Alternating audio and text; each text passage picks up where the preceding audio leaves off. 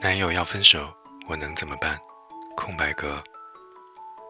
世上三大无可奈何之事：天要下雨，娘要嫁人，男友要分手。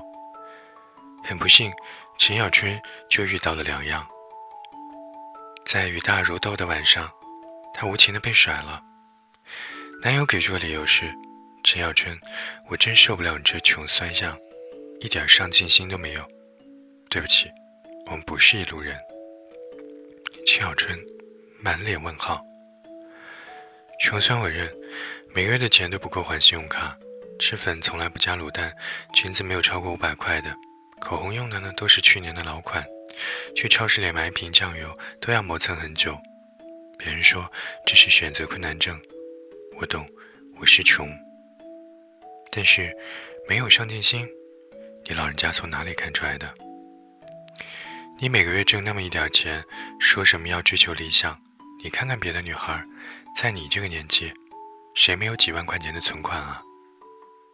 哦，原来这个年代，没钱等于没上进心。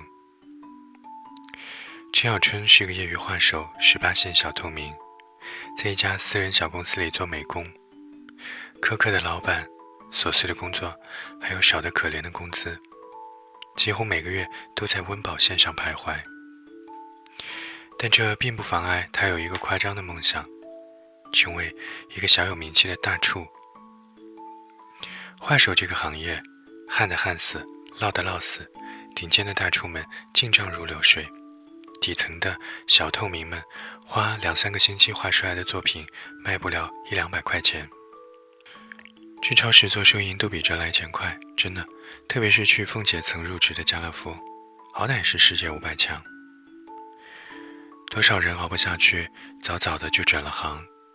但陈小夏总觉得，这就好比慢慢修正路上的第一道关卡，筛掉一批道心不坚的，剩下的才有资格角逐仙人之位。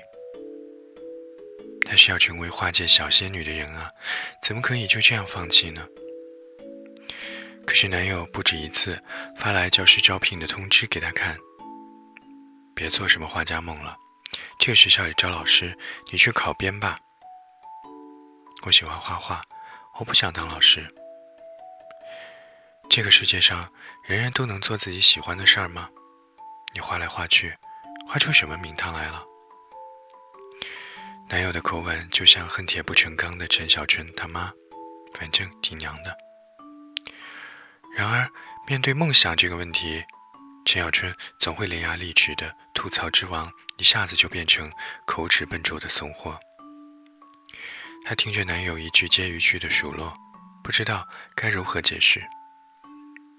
如果所有关于梦想的言论在你看来都是一个笑话，那我还说什么呢？说什么都是自找没趣。也许啊，陈小春的前男友是这个世界上最与时俱进的人了。以前，陈小春只听内裤时里都写着“女人嫌贫爱富”，谁知道男人市侩起来也毫不逊色。传统上，嫁汉嫁汉，穿衣吃饭，男人要养家。很明显，前男友反传统，他把男女平等做到了极致。恋爱一年多，从没给穷到吃土的陈小春买过一件礼物。他只想问，微博营销号说的那种买买买的男朋友是真的吗？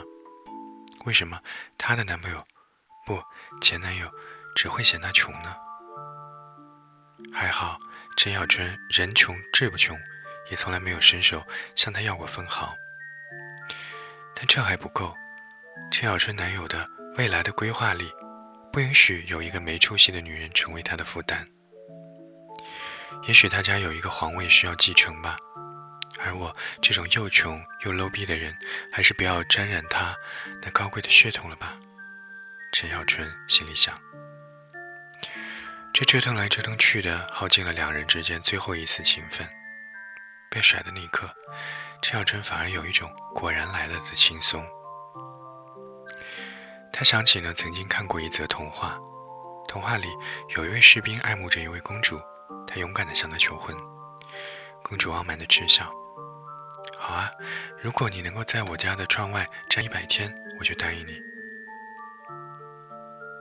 风吹雨打，士兵在窗前站了整整九十九天，却在第一百天到来的时候，他转身离开了城堡。九十九天的等待是因为爱你，而最后一天离开是为了尊严。等尊严耗尽的时候，爱也就不存在了。